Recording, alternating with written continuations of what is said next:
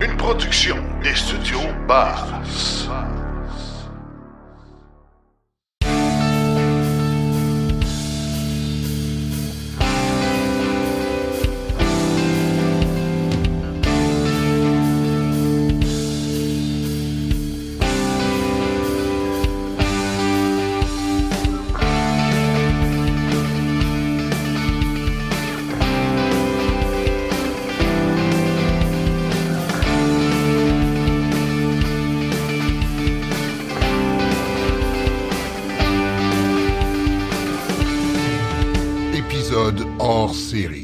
Bienvenue tout le monde à cet épisode hors série de Silence on roule, un épisode euh, tout spécial enregistré au Salon du véhicule électrique de Montréal. C'est le troisième d'une série de trois, donc le dernier. Et aujourd'hui, on a la chance de vous faire entendre deux entrevues. La première que nous avons réalisée avec euh, Point S, donc euh, l'entreprise de services pour véhicules Point S. Et finalement, une dernière avec Pirelli Canada où on va parler de, de pneus spécialisés pour les voitures électriques. Alors, on écoute tout de suite les deux entrevues.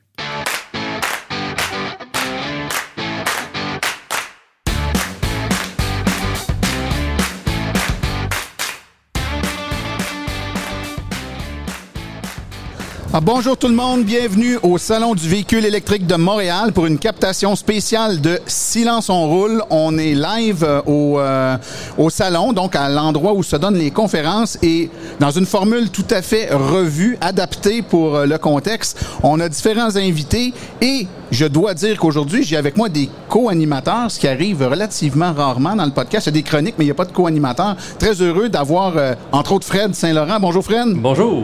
Ça va bien? Oui, toi? Passe un beau salon à date? Oui, oui, très, essentiellement très au- occupé. Au salon de la, au Oui. stade de la, au stade, au stand de, l'AVEC. Donc, les essais routiers, ça roule beaucoup de, beaucoup d'essais qui se font en fin de semaine.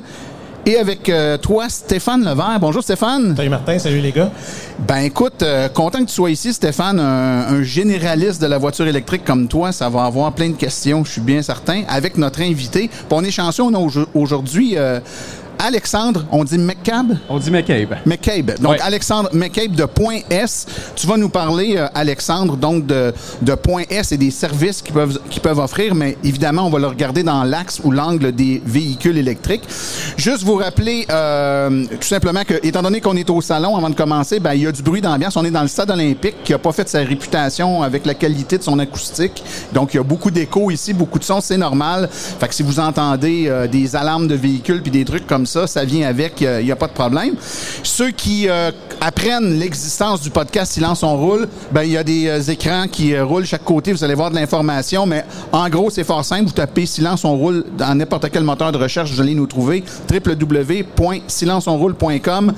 Des émissions euh, régulières aux deux semaines et des euh, hors-séries entre ça. C'est entièrement euh, dédié à faire connaître les voitures électriques, expliquer comment ça fonctionne, l'écosystème, les différents modèles de voitures. Information autant pour les débutants que pour les gens qui ont déjà une voiture et qui sont un peu plus avancés. Donc, on vous invite évidemment à nous suivre, à écouter nos épisodes pour en apprendre plus. Puis nous, ben, on vend rien, on vend pas d'auto, on n'est pas commandité euh, par aucun manufacturier d'auto. Donc, notre information est tout à fait neutre et objective. Du moins, on essaye en tout cas. Alors, on revient avec toi, Alexandre. Euh, Aujourd'hui, tu vas nous parler de euh, l'entretien euh, qu'on peut faire faire sur une voiture électrique. Et il y a différents, il y a, il y a différents trucs qu'on peut faire entretenir. Il y a une espèce de... On, on a souvent dit qu'avec les voitures électriques, il y a, il y a moins d'entretien. Il y a évidemment les pièces qui n'existent pas sur la- le véhicule électrique. On n'en fera pas l'entretien. hein. C'est difficile de faire l'entretien d'un, je sais pas moi, d'un injecteur dans un véhicule Qui électrique. n'existe pas. Qui n'existe pas. Mais il y a quand même des choses qui existent pour lesquelles il y a des entretiens qui peuvent être euh, nécessaires. Alors, c'est de ça que j'aimerais qu'on parle aujourd'hui. faut commencer euh, en quelque part. Donc, il y a des liquides dans un véhicule électrique. Quels sont ces liquides-là et quel, est l'entretien qu'on doit faire? OK, bien, euh, première chose, bien, important de mentionner qu'effectivement, le véhicule électrique est quand même pourvu de certains composantes qui sont similaires qu'à une voiture à essence traditionnelle. Donc, pour ça qu'il y a certains liquides qui devront être remplacés ou du moins entretenus. On va commencer par euh, le liquide de frein, par exemple. Euh, c'est un liquide qui est présent au même titre qu'un véhicule à essence traditionnelle.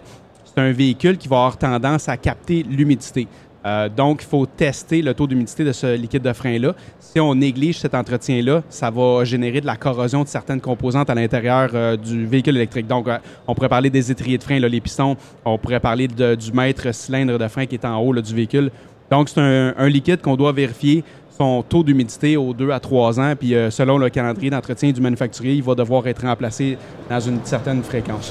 Mais est-ce que c'est un entretien qui est différent de celui qu'on aurait sur une voiture à essence, dans ce sens où c'est exactement la même chose? C'est la même chose. Euh, les techniciens vont utiliser le même genre d'outils, le même genre de procédé. Euh, ça, ça reste la même chose que sur une voiture traditionnelle. OK.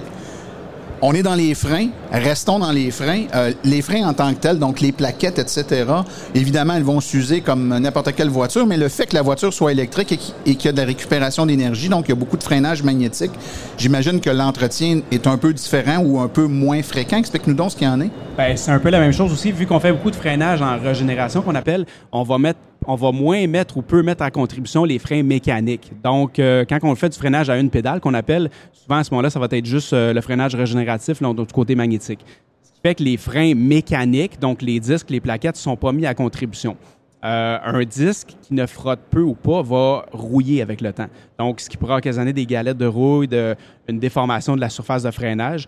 Puis au niveau aussi des étriers de frein, il y a où est-ce que les plaquettes sont installées? Il y a des espèces de coulisses, des petites, euh, des petites goupilles qu'on pourrait dire qui sont premièrement souvent montées à sec en usine quand le véhicule est livré neuf.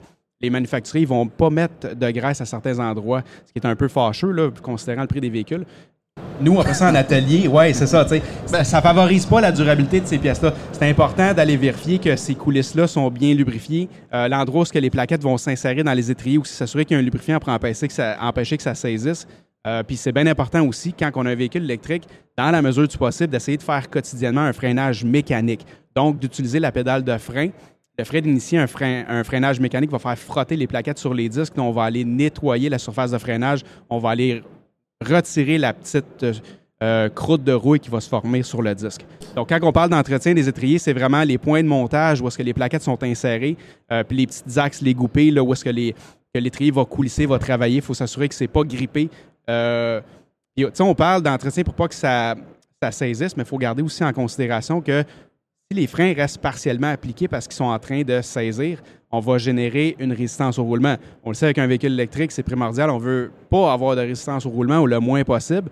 Euh, donc, on veut pas qu'il y ait des éléments qui restent partiellement appliqués qui vont freiner un petit peu le véhicule.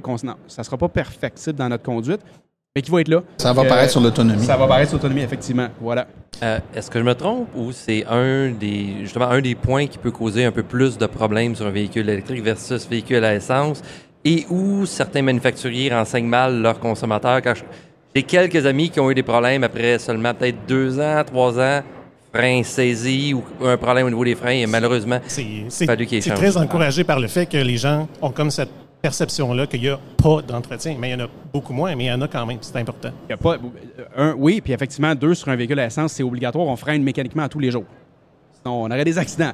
Donc, tandis que quand on utilise le véhicule électrique, le freinage régénératif, ça se pourrait quelqu'un qui est vraiment très chanceux puis qui conduit excessivement bien, il pourrait arriver peut-être à ne pas du tout utiliser la pédale de frein. Et là, on fait pas travailler les freins. les freins, c'est un, un élément de sécurité le plus important sur un véhicule. c'est quoi la pneus, fréquence? euh, Est-ce oui. qu'il faut faire ça plusieurs fois par année, euh, une fois ou deux ans? C'est quoi je la... dirais une fois par année, ce serait une bonne idée. Euh, Qu'est-ce qui va aussi augmenter la corrosion de ces pièces-là ou qui va augmenter la, pas la destruction, mais le- la détérioration de ces pièces-là? Nos hivers. Nos hivers québécois, canadiens, euh, on met beaucoup de sel de calcium sur nos routes. Encore une fois, c'est un- ça va contribuer négativement à augmenter la corrosion de ces pièces-là. Donc, un bon entretien annuel, moi, j'aurais tendance à dire au printemps, après la saison froide, après qu'on a passé le de de pneus, par l'hiver, de exemple. pneus, effectivement, ce serait un bon temps de regarder ça. Faire nettoyer. Parle-nous donc maintenant, s'il te plaît, Alexandre, de tout ce qui est les liquides de refroidissement. Euh, Est-ce qu'il y a un entretien à faire? Et si oui, lequel? Oui, absolument. Donc, euh, un véhicule électrique va avoir un, des fois deux liquides de refroidissement. Il peut en avoir qui va euh, refroidir la batterie. Il peut en avoir un qui va circuler alentour du moteur électrique pour le, le refroidir. Ce qu'on veut vérifier quand on regarde le liquide de refroidissement, c'est deux choses. Premièrement, le pH. Donc, on veut s'assurer qu'on maintient un pH neutre, équilibré, euh, parce qu'un mauvais pH va générer, encore une fois, de la corrosion dans les composants du système. Euh, ça, c'est la première chose. Puis, deuxième chose, on veut s'assurer aussi du point d'antigel. On veut au Québec, il fait froid, il peut faire moins 20, moins 30. Faut pas que le liquide gèle à l'intérieur des composantes parce qu'on sait très bien ce que ça va occasionner. Ça va occasionner des fissures, des bris. Mettons un liquide qui aurait gelé, on va gonfler des composantes puis on va les détruire. Donc, c'est les deux choses qu'on veut vérifier. Euh, comme je dis, le liquide peut être présent autant au niveau de la batterie qu'au niveau du, euh, du, du groupe propulseur, dans le fond. Le... Ce qu'on appelle la thermorégulation. Effectivement. Dans le fond, ça, Ouais. c'est un élément qu'il y a beaucoup de gens qui portent beaucoup d'attention. Fait que si on veut que ça continue à fonctionner à long terme, Absolument. Absolument. Si on veut pas que la batterie surchauffe, on veut pas que le moteur électrique surchauffe, donc il faut s'assurer de la qualité euh, et la quantité du liquide de refroidissement. Il faut que le niveau soit bon, il faut que le pH soit bon, donc on s'assure de ça. C'est euh, un autre. au fi- Dans le liquide de refroidissement, il va y avoir des, euh, inhibiteurs de corrosion, OK? Donc, euh, qui va agir un peu de lubrifiant. On a beaucoup de pompes électriques sur un véhicule électrique qui vont faire circuler ces liquides-là. Euh, ben, on veut s'assurer que les lubrifiants dans ce liquide-là sont toujours présents pour s'assurer d'une bonne lubrification des pompes et des composantes aussi. On peut également penser euh, au lubrifiant moteur, la boîte de réduction, puis tout ça. Est-ce qu'il y a là aussi un entretien qui peut être fait? Même chose. Euh, c'est des On sait même pas que souvent qu'il y a une boîte de réduction dans les voitures électriques. On est, on est tellement mindé que c'est simple, donc c'est une batterie. Puis, Pas de euh, transmission. il y a- non, il n'y a pas de transmission, puis c'est quasiment, tu sais, la, la pédale d'accélérateur, c'est juste on contrôle combien d'électricité on va envoyer dans le moteur, qui tourne plus ou moins vite, that's it. Mais non, il y a quand même des boîtes de réduction. Absolument. Puis euh, ce qu'il va faire, dans le fond, c'est que le, le- le moteur électrique va tourner à une certaine vitesse quand même assez rapidement, beaucoup trop rapidement par rapport à la vitesse de rotation des roues. Donc, on va réduire cette vitesse de rotation-là. Euh, première chose. Deuxième chose, il y a quand même aussi ce qu'on appelle un différentiel. Ça, c'est ce qui va séparer la, puissance, la traction entre les deux roues d'une même essieu. OK? Ça, c'est la même chose que sur un véhicule à essence. Il y a un différentiel. Ce différentiel-là baigne dans l'huile. Le boîtier de réduction baigne dans l'huile. Euh, encore une fois, c'est un lubrifiant qui, avec le temps, peut se dégrader. Euh, faut... Et aussi, comme c'est des engrenages, c'est des pièces mécaniques, il y a des roulements. Ça peut, avec le temps, il y a un petit peu de, excusez l'expression, du marche-fer qui peut se faire des petits débris métalliques. Donc, plus que ça s'accumule dans le liquide, plus que ça augmente l'usure des composantes. C'est pour ça qu'après un certain temps, il faut changer ce liquide-là pour retirer ces débris mécaniques-là, euh, ces débris euh, métalliques-là qui circulent à l'intérieur du liquide. Il y a, on dit qu'il n'y a pas de boîte de vitesse, mais en fait, il y a certains véhicules électriques qui ont effectivement une boîte de vitesse, comme j'avais euh, vu que la Porsche Taycan sur l'essieu arrière a deux vitesses. Il y a vraiment un changement de vitesse au niveau de l'essieu arrière. Ainsi que probablement les Audi correspondantes. Là. Oui, probablement, effectivement. Là. Euh, donc, encore une fois, s'il y a une boîte de vitesse, il y a un entretien forcément à faire aussi. là. Moi, je t'ai lancé en gros, rapidement, comme ça, les points pour lesquels j'avais la perception qu'il devait y avoir un certain entretien à faire.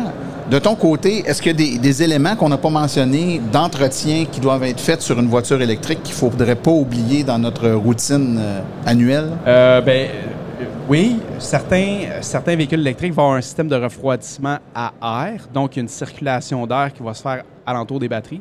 Dans ces systèmes-là, il va y avoir un pré-filtre qui va s'assurer qu'il n'y ait pas de poussière, de contaminants qui va circuler dans, le circuit d'air. Donc, il faut s'assurer que ce filtre-là n'est pas bouché, obstrué, parce que si on réduit la quantité d'air qui circule, forcément, la chaleur va augmenter. On le sait, la chaleur, c'est l'ennemi de la batterie. Il faut la, faut la thermoréguler, il faut la maintenir à sa température optimale de fonctionnement.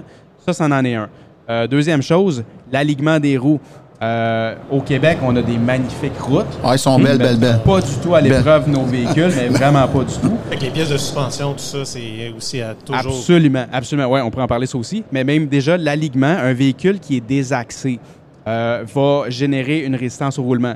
Donc, encore une fois, on va parler de réduction d'autonomie, mais on va aussi parler d'usure prématurée des pneus. Ça, c'est un des points aussi qu'on parle beaucoup. Le véhicule électrique est un petit peu plus agressif au niveau de la pneumatique, de par son fort couple, de par son poids additionnel.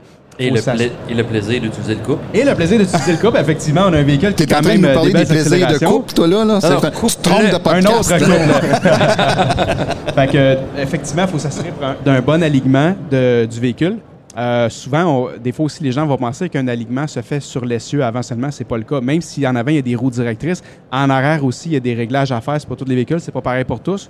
Euh, mais oui, il faut vérifier l'alignement pour être sûr qu'on n'a pas de résistance au roulement additionnel. On parlait de composants de suspension direction. Même chose, si on a euh, un roulement de roue, par exemple, qui a du jeu, euh, on peut se retrouver désaxé. On peut se retrouver avec une résistance au roulement. Euh, des pièces de direction qui seraient larges, ce qu'on appelle un joint à rotule, un embout de biellette de direction. C'est toutes des composantes qu'il faut contrôler pour s'assurer qu'il n'y a pas de jeu dans ces pièces-là. Donc, encore une fois, sinon, il y a du jeu, ça va être désaxé. Composants de suspension, les amortisseurs, euh, les ressorts hélicoïdaux qui sont mis à rude épreuve. On va vérifier que les ressorts sont pas cassés. On va vérifier que les amortisseurs ne coulent pas. Euh, on va s'assurer aussi qu'il y a des, euh, liens stabilisateurs, des link kits qu'on appelle en bon jargon français, anglais. On va s'assurer qu'il n'y a pas de jeu dans ces pièces-là. Fait que tout ce qui est, on appelle ça dans, dans l'automobile le undercar, tout ce qui est sous la voiture, donc frein, suspension, direction, il faut porter une attention particulière à ces composantes-là, qui sont la même chose qu'un véhicule à essence. Donc, il faut faire des inspections. Ça, on va recommander de vérifier ça à chaque changement de pneu, dans le fond particulièrement au Québec, encore une fois, avec les belles routes qu'on a, là, euh, c'est pas des inspections qui sont longues à faire. Le, le, technicien qui fait son changement de pneu, euh, c'est visuel, mais c'est aussi euh, euh, tactile. Il va brasser la roue, si je peux me permettre l'expression. sans la roue. Exactement. Il est là quand il enlève les roues, il va voir l'état des freins, mais aussi quand la roue elle est boulonnée sur son moyeu, il va vérifier s'il y a du jeu gauche-droite en haut en bas, aux quatre roues, aux quatre coins, pour s'assurer qu'il n'y a pas de composante qui est lâche tu nous parles de ça avec beaucoup d'assurance. euh, visiblement, tu connais ça, tu connais les voitures électriques. Euh, est-ce que vos employés sont formés spécialement en lien avec les voitures électriques ou, étant donné que quand même plusieurs des interventions dont tu as parlé, qui sont des interventions normales qu'on fait sur n'importe quel véhicule, ben, c'est ces mêmes techniciens-là qui font des véhicules électriques puis ont appris l'électrique sur le tas ou vous avez une formation particulière de vos employés en lien avec le véhicule électrique? OK, il y a une bonne distinction à faire ici. Tout ce qui est, je reviens à tout ce qu'on appelle le undercar, donc tout ce qui est sous le véhicule, frein, suspension, direction. La très grande majorité des techniciens sont capables de travailler là-dessus aisément. Il n'y a pas de problème parce que, comme on disait tantôt, c'est les mêmes composantes qu'un véhicule à essence. Il n'y a pas d'enjeu de sécurité pour le technicien de travailler là-dessus parce qu'on ne joue pas dans des modules haute tension. Donc, tous les ateliers peuvent travailler là-dessus. Par contre, si on arrive au niveau des liquides de refroidissement, euh, si on arrive au niveau de faire du diagnostic électrique, euh, ça pourrait arriver aussi qu'il y a des bris, euh, mettons, un lumière check engine allume ou qu'il y a des codes d'erreur, que là, on va aller jouer dans les modules haute tension. Non, là, c'est pas tous les ateliers qui sont capables de jouer avec ça. Il y a des formations qui existent ici. Euh, je vais me permettre de les nommer si je peux. Compétences VE. Il euh, faut que les techniciens aient passé au travers de ce processus de formation-là et cette certification-là pour pouvoir travailler là-dessus. Il n'y a pas juste la formation qui est importante, il y a de l'outillage. Quand on travaille sur des véhicules euh, électrique, on joue avec de la haute tension. Les techniciens ils doivent avoir un équipement de protection individuelle, un EPI qu'on appelle. Donc, on va parler de euh, lunettes de sécurité, on va parler de euh, de Saro, une chienne en bon français, en anti-feu arc flash. On va parler avec des... Inifugés. Oui, inifugés, merci. on va parler de, souliers isolés là, qui ne conduisent pas l'électricité. On va parler de perches de survie. Donc, exemple, un technicien qui travaille sur un module haute tension, euh, on va délimiter une zone de travail. Donc, on va mettre des bornes avec des chaînes, personne d'autre ne peut entrer dans cette zone de travail-là pendant que le technicien joue là-dessus. Et on va s'assurer qu'une deuxième personne va jeter un œil à ce technicien-là pour s'assurer qu'il n'y a pas de problème. S'il devait arriver un malheur ou est-ce qu'il se tombe en état d'électrocution, il faut qu'une deuxième personne soit en mesure d'intervenir, d'où la perche de survie pour le sortir de ça, le décoller du véhicule. Donc, c'est vraiment important. Quand on touche au module haute tension, ça prend des compétences et non, c'est pas n'importe qui qui peut jouer avec ça. Et, je, donc, je comprends que chez Point S, vous avez des, des euh, mécanos, je sais même plus si on doit les appeler des mécanos des ou des techniciens. Ouais, en 2023, on va, parler des techniciens, qui sont accrédités donc pour être capables de le faire. Vous en avez dans certains points S, mais pas tous les points S. Non, c'est encore, euh, on est dans nos premiers balbutiements, là, on commence. Là. On, a, on a dévoilé justement, vous allez voir, si vous venez à notre kiosque, on a notre logo point S certifié hybride électrique. Euh, ça vient avec, euh, pour nous, moi je travaille pour le siège social de Point S, avec une certification. Donc mes ateliers qui veulent s'afficher Point S certifié hybride et électrique, je vais les auditer. Donc, il va y avoir des critères à, rencontrer pour que je leur donne mon aval pour être affiché euh, certifié hybride et électrique. Donc, comme on disait, ils vont devoir avoir des techniciens formés certifiés avec leur certificat. Ils vont devoir avoir tout l'équipement de protection individuelle, l'outillage, travailler sur les véhicules électriques. Puis aussi niaiseux que ça puisse paraître, on exige que nos ateliers aient des bornes de recharge niveau 2. Parce que, tu sais, ça fait pas de sens d'avoir des... Euh, de travailler sur un véhicule électrique, mais de ne pas être capable de le brancher, de le charger. Bien, si vous voulez tester de toute façon sa capacité de recharge, vous n'avez pas le choix de le brancher. Absolument. Puis de toute façon, on, euh, on va beaucoup euh, promouvoir le fait que quand un véhicule va se présenter en atelier, même pour un service de pneus ou quelque chose comme ça, de le brancher c'est de remettre le véhicule au client chargé ou du moins de l'avoir branché. C'est un petit, un petit service à valeur ajoutée qui coûte rien, mais qui est tellement intéressant pour le client. Et puis moi, je suis curieux, là, par rapport à votre clientèle actuellement, ça représente combien de pourcentage de votre clientèle actuellement qui est des propriétaires de véhicules électriques par rapport Euh, j'ai pas le, je vais être honnête, j'ai pas la statistique exacte, là, donc je vais y aller euh, selon ma perception.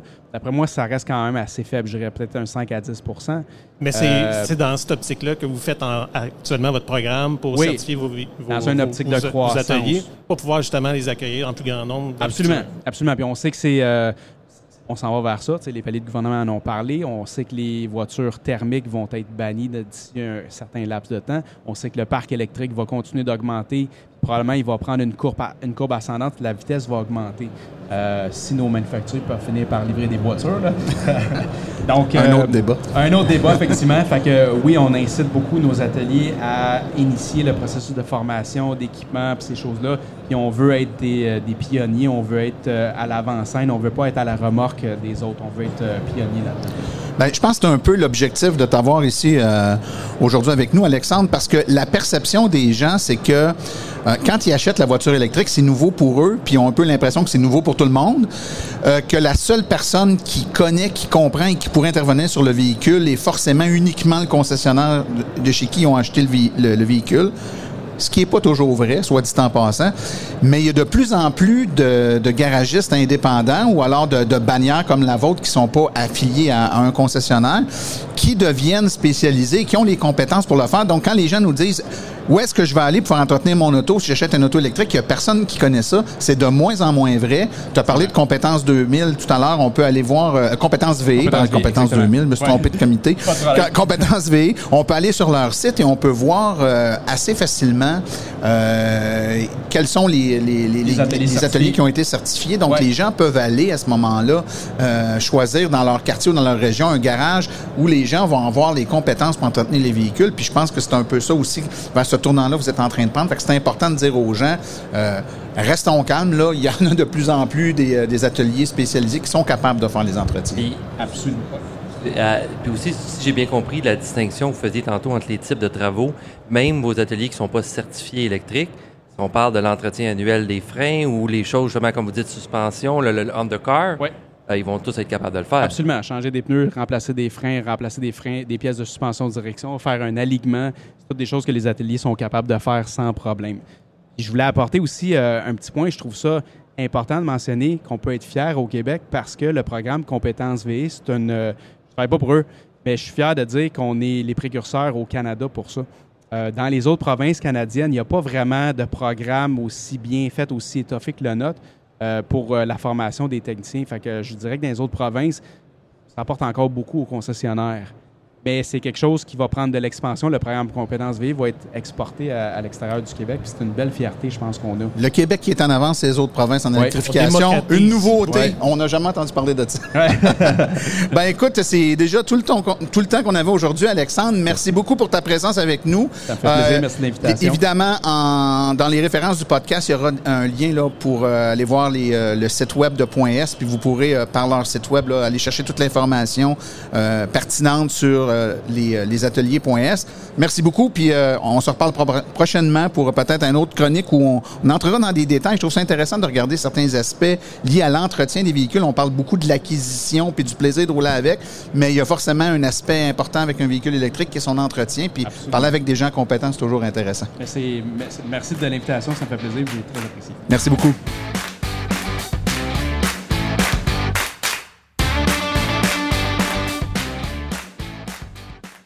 Par la suite, nous nous sommes entretenus avec Luciano Cifelli de Pirelli Canada.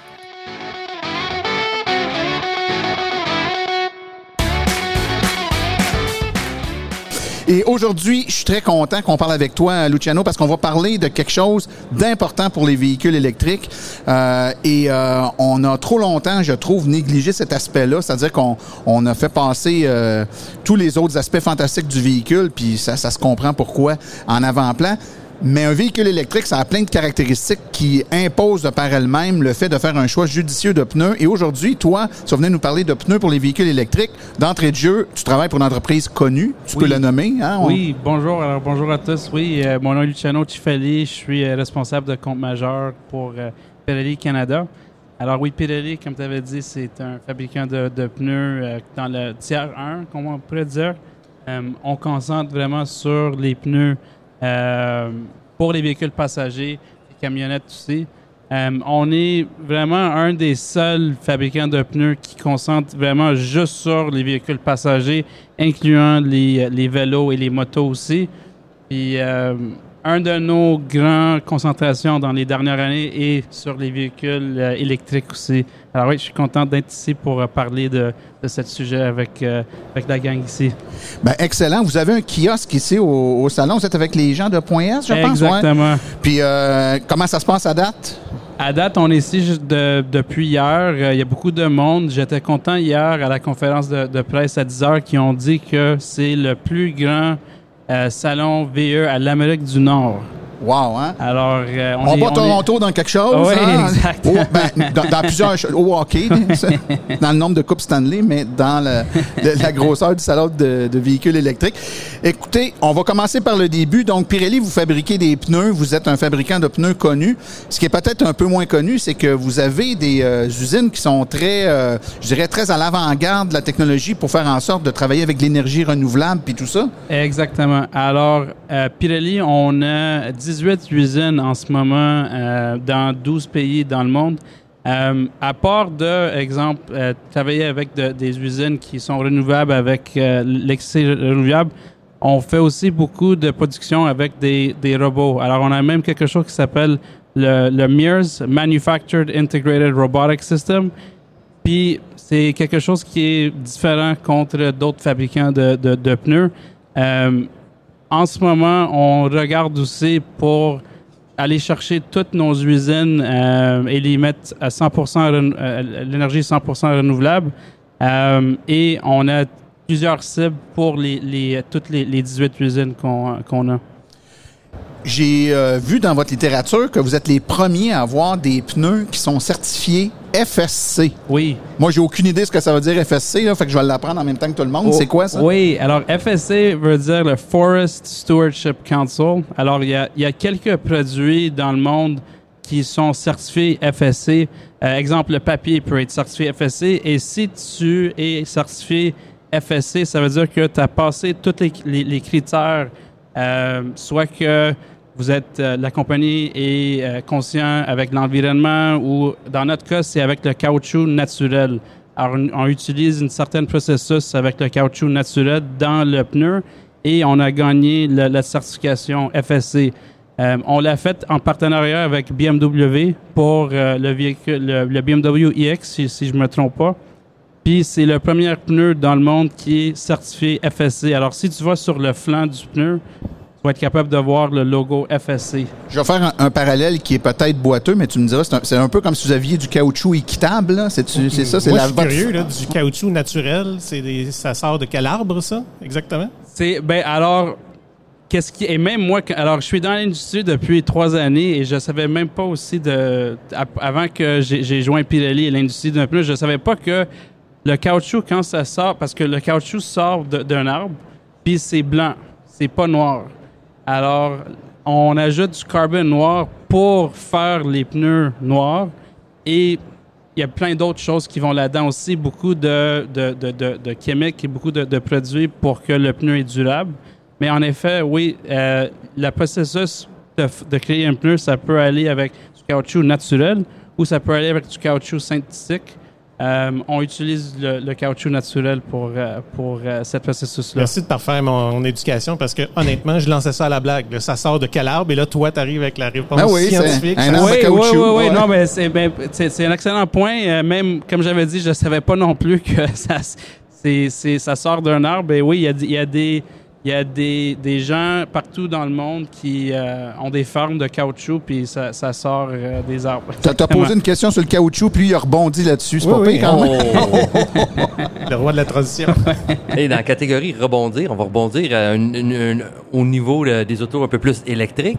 Est-ce que la croissance du nombre de véhicules électriques est constamment à la hausse en Amérique du Nord? Est-ce que c'est venu qu'avoir des impacts au niveau du marché du pneu, soit au niveau des modèles de pneus, les caractéristiques recherchées, la quantité de pneus vendus, je sais pas. Est-ce que vous voyez quelque chose? Alors, euh, qu'est-ce qui nous permet en ce moment de, voir que oui, il y, aura beaucoup plus de, de véhicules VE en production pour les années qui s'en viennent, c'est que Pirelli, on travaille avec plusieurs OEM, comme exemple BMW, Audi et vraiment toutes les OEM. On a des projets en ce moment qui vont durer jusqu'à 5 à 7 années, plus loin qu'aujourd'hui.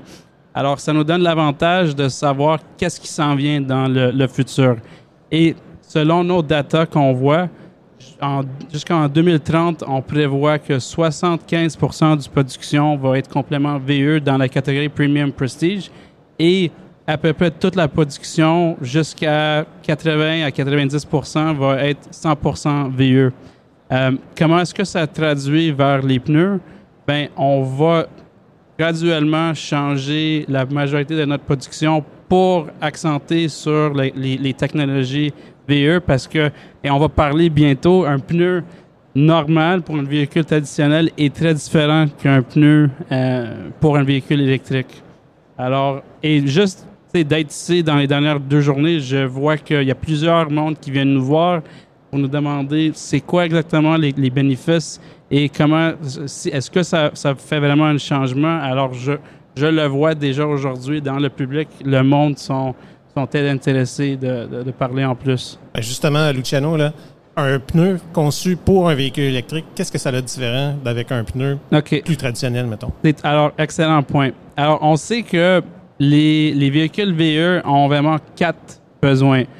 On cherche un, un résistance au roulement assez fiable. Le poids est beaucoup plus qu'un véhicule traditionnel. Comme exemple, je vais donner un nom. Si tu vas aller au kiosque de Point S Canada et Pirelli, tu vas voir un Rivian R1S qui est là. Cet véhicule-là pèse 5,8 tonnes. À peine. Oui. Alors, c'est très pesant. Euh, et c'est, oui, c'est parmi un des plus grands, mais même des Tesla sont significants dans leur poids aussi. Alors, on, on a parlé du fi- le fiable, euh, résistance au roulement très fiable, le, le, le poids, le bruit. Le monde cherche pour que il y ait le moins de bruit possible parce que L'auto 90 fait pas de bruit. hein. oui, exactement. Et 90% du bruit d'un d'un véhicule électrique vient du pneu et des Vu qu'il y a moins de bruit de l'habitacle, du compartiment moteur, ben, les gens sont Et- plus sensibles à ce son-là. C'est- c'est- automatiquement. c'est- C'est c'est drôle que tu dises ça. 90% du bruit d'une voiture électrique, c'est les pneus. Moi, je donne beaucoup de conférences sur les voitures électriques, puis je dis, tu sais, j'avais pas ces chiffres-là, puis je dis souvent, ben le bruit d'une voiture électrique qui roule, c'est essentiellement le bruit des pneus sur la chaussée. Fait que si c'est des pneus bruyants ou qu'il y a des petits cailloux sur la chaussée, on entend ça craquer là, en dessous des pneus, mais c'est pas mal, pas mal le seul bruit qu'on entend. Il reste c'est le vent. Ce qui reste, c'est le vent. Fait que l'aérodynamisme du véhicule, ben, tout ce qui est la- les surfaces de contact, donc contact avec le vent, qui est le véhicule lui-même, ou contact avec le sol, les pneus, c'est hyper important au niveau du bruit. Exactement. Alors, on a mentionné du bruit, qu'on voit de plus en plus de, des consommateurs VE sont conscients du bruit. Et dernièrement, je sais pas si, j'imagine, plusieurs ici vont acheter des véhicules électriques, ont déjà conduit un véhicule électrique. Quand tu mets ton pied sur le pédale, ça va lancer le véhicule rapidement. Exemple encore, le Rivian qui est avec nous, 835 ou 845 chefs de moteur, c'est beaucoup de couple qui va eh, avec. Exactement. Alors, tout ça ensemble, c'est vraiment les, les quatre caractéristiques qu'on regarde pour euh, alimenter avec les, les, la technologie des, des pneus. Et on répond à chaque de ces besoins-là.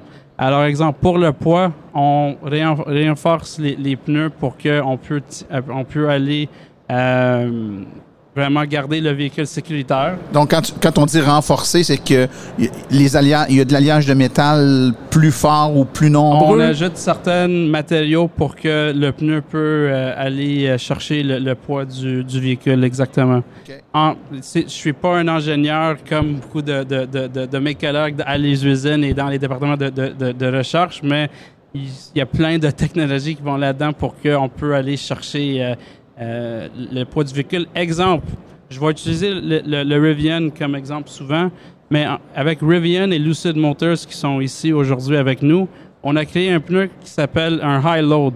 Alors, beaucoup de pneus, tu vois exemple le Excel sur le flanc du pneu. On a créé euh, le pneu high load pour renforcer de, de plus le, le poids du véhicule. Alors, c'est une autre catégorie de pneus qui n'existe pas. La cote de charge, dit. Exactement. Euh, deuxièmement, pour le bruit, parce que, comme j'avais dit, c'est 90% du bruit d'un véhicule électrique, on ajoute une mousse à l'intérieur du pneu pour réduire le, réduire le bruit jusqu'à 2 à 3 décibels. Ça a l'air que c'est pas beaucoup, 2 à 3 décibels, mais c'est jusqu'à 66% de réduction de, de bruit. Alors, c'est assez significatif. Donc, il y a une mousse dans le pneu qui rend le pneu moins bruyant avec son contact à la Euh, chaussée. Juste à l'intérieur du pneu. Si vous voulez voir c'est quoi, on a des exemples à notre kiosque avec le foam à l'intérieur. Euh, Puis c'est- une technologie que c'est pas tous les, les- fabricants de pneus qui vont l'avoir, mais parce que c'est assez complexe pour ajouter de la mousse dans des millions de pneus, mais euh, c'est une technologie que tu vas voir euh, plus en plus dans les, les années qui s'en viennent. Euh, côté accélération, on ajoute des, des compounds différents au niveau du caoutchouc pour que, pour, pour que tu brûles pas le pneu quand tu accélères. Parce que un peu, si tu essaies de, de, de, de chauffer un pneu traditionnel versus un pneu VE, le pneu tradi- traditionnel va brûler très rapidement si elle n'a pas le caoutchouc adapté pour l'accélération rapide. Puis euh, juste avant de passer, là, Oui. par rapport au, au véhicule électrique, tu expliqué tantôt, là, ce qu'on, une caractéri- caractéristique qu'on recherche beaucoup, c'est justement Oui. la faible résistance pour optimiser l'autonomie de notre véhicule. Oui. Mais en termes de longévité du pneu, est-ce que c'est quelque chose, dans le fond, qui vient un compromis par rapport aux deux? Alors oui, j'ai laissé le, le plus le plus grand caractéristique en, en dernier. C'est vraiment et c'est une question que beaucoup de gens me, me posent euh, aujourd'hui et, et hier. L'autonomie, de, de- batterie. On sait que surtout à Québec, où est-ce que c'est, on a des hivers très froids, tout le monde est concerné avec l'autonomie de, de- batterie. Si tu mets un pneu normal, traditionnel, versus un pneu VE qui n'est pas adapté et renforcé pour aller chercher une résistance au roulement plus fiable, c'est sûr que tu vas perdre jusqu'à 30 de- d'autonomie de, de- de batterie. Euh, Qu'est-ce qu'on fait avec les pneus euh, VE qui s'appellent, by the way, des pneus Elect? La technologie Pirelli s'appelle le- le- le- la technologie Elect. On renforce les pneus pour que c'est un pneu qui est plus solide, euh, qui va aller chercher plus d'autonomie de, de, de batterie. Alors, ça va rouler plus facilement, comme on pourrait dire. Oui, ça a des effets sur la longévité du pneu, mais en toute transparence, c'est pas nécessairement le, le- juste le pneu, c'est aussi le poids du véhicule, l'accélération.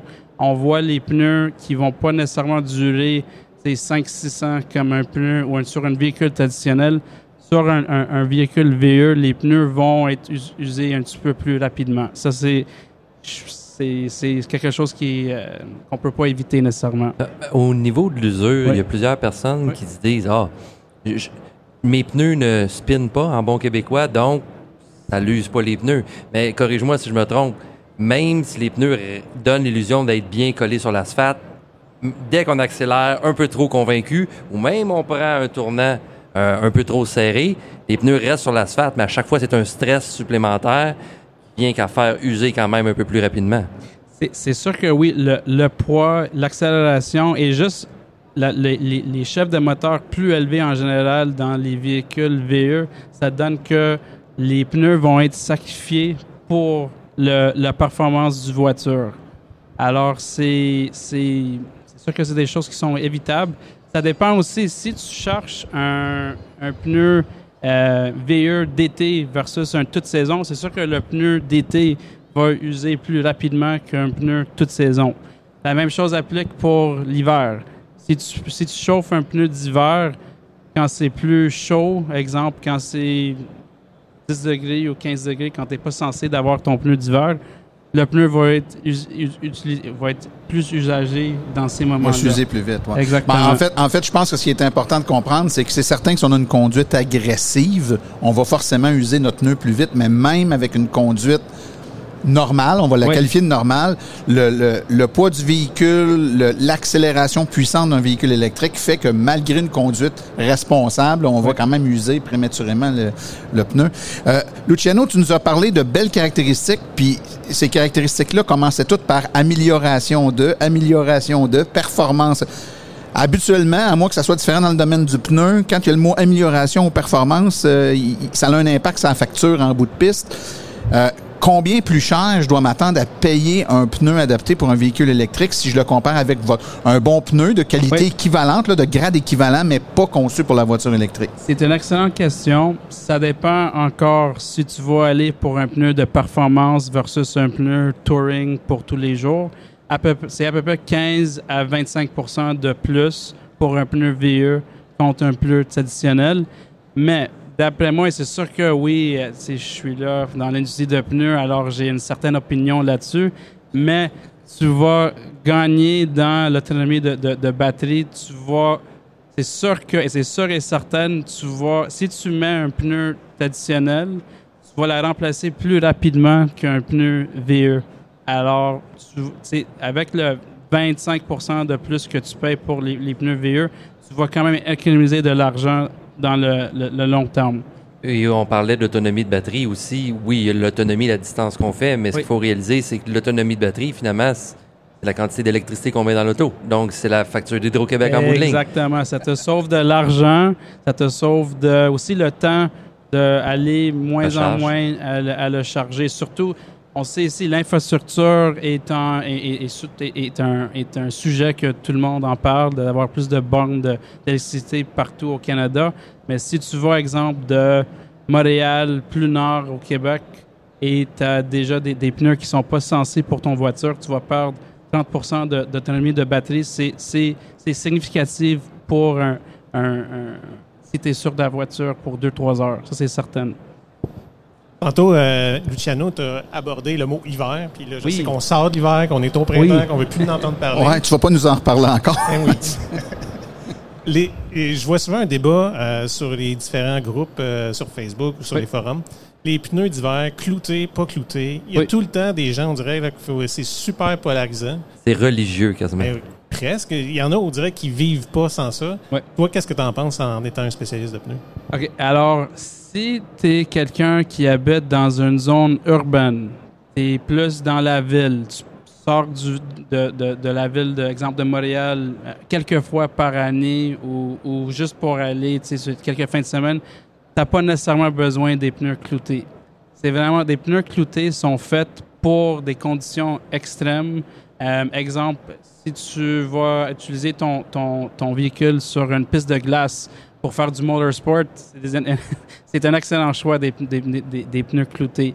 Euh, si tu es dans la ville, c'est vraiment pas nécessaire si tu es déjà avec une compagnie de pneus de tiers 1.